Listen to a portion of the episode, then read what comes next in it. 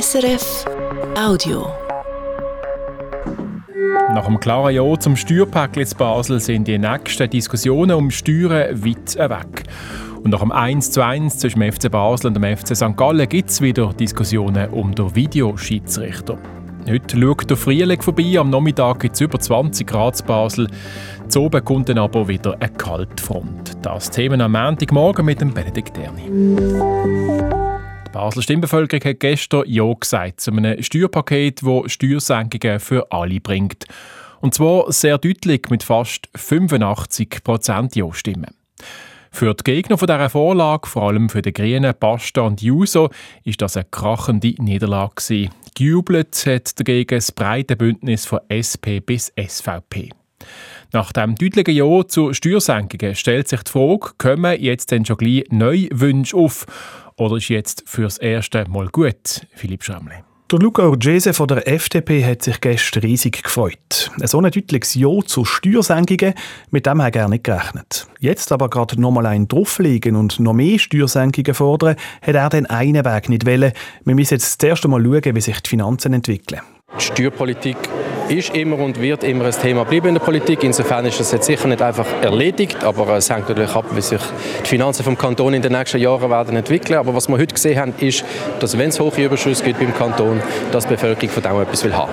Auch die Finanzdirektorin Tanja Soland sagt, mehr Steuersenkungen sind für die Regierung aktuell kein Thema, weil wir für die Aufgaben in der Zukunft schon auch noch genug Einnahmen brauchen als Kanton. Im Moment wäre es gut, wenn es so bleibt. Wir haben äh, einen Haufen schwierige Vorlagen, zum Beispiel auch wegen Klimaschutz. Da kommen große Sachen auf uns zu. Von dem her denke ich, das ist jetzt mal die Ausgangslage mittelfristig. Die Gewinnerinnen gehen sich also zurückhaltend und wollen nicht direkt weitermachen mit dem Steuern senken. Und auch die Verlierer von links aussen haben sich gestern eher bescheiden gezeigt, vielleicht auch nicht ganz überraschend nach dieser heftigen Ohrfeige.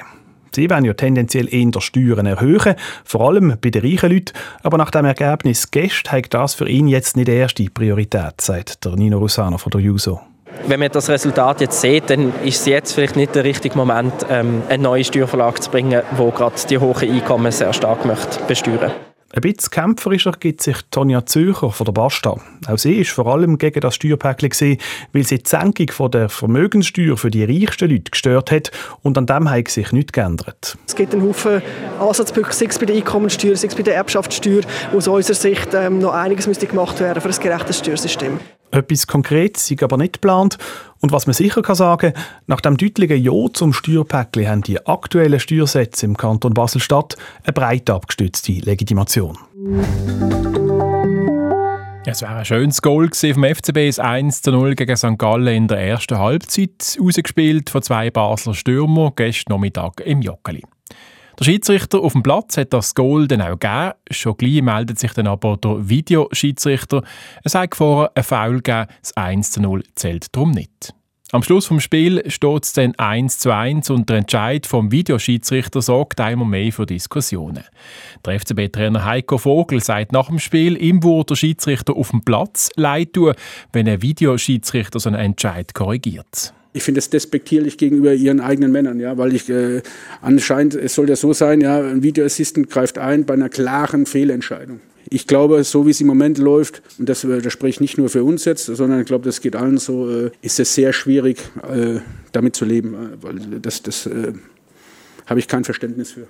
Nach dem 1 zu 1 gegen St. Gallen bleibt der FCW in der Tabelle im Mittelfeld, ist aktuell auf Platz 6. Es war noch einmal wie der Fasnacht gestern gegen Droben in der Stadt. Viele Klicken haben ihren Bummelsonntag. Gleichzeitig hat es wieder eine unbewilligte Demonstration gegeben mit etwa 150 Leuten. Die wollten durch die Stadt ziehen. Die Polizei hat sie dann aber in der Gerbergasse zurückgeschickt Richtung Heuwog. Später ist der Demozug via Bankverein ins Gleibasel. Die Polizei hat sich zurückgehalten mit Gummischrot. Beim Bankenplatz ist aber ein Schaufenster mit Farbe verschmiert worden.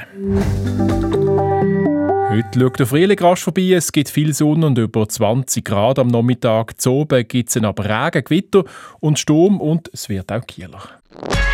Das war ein Podcast von SRF.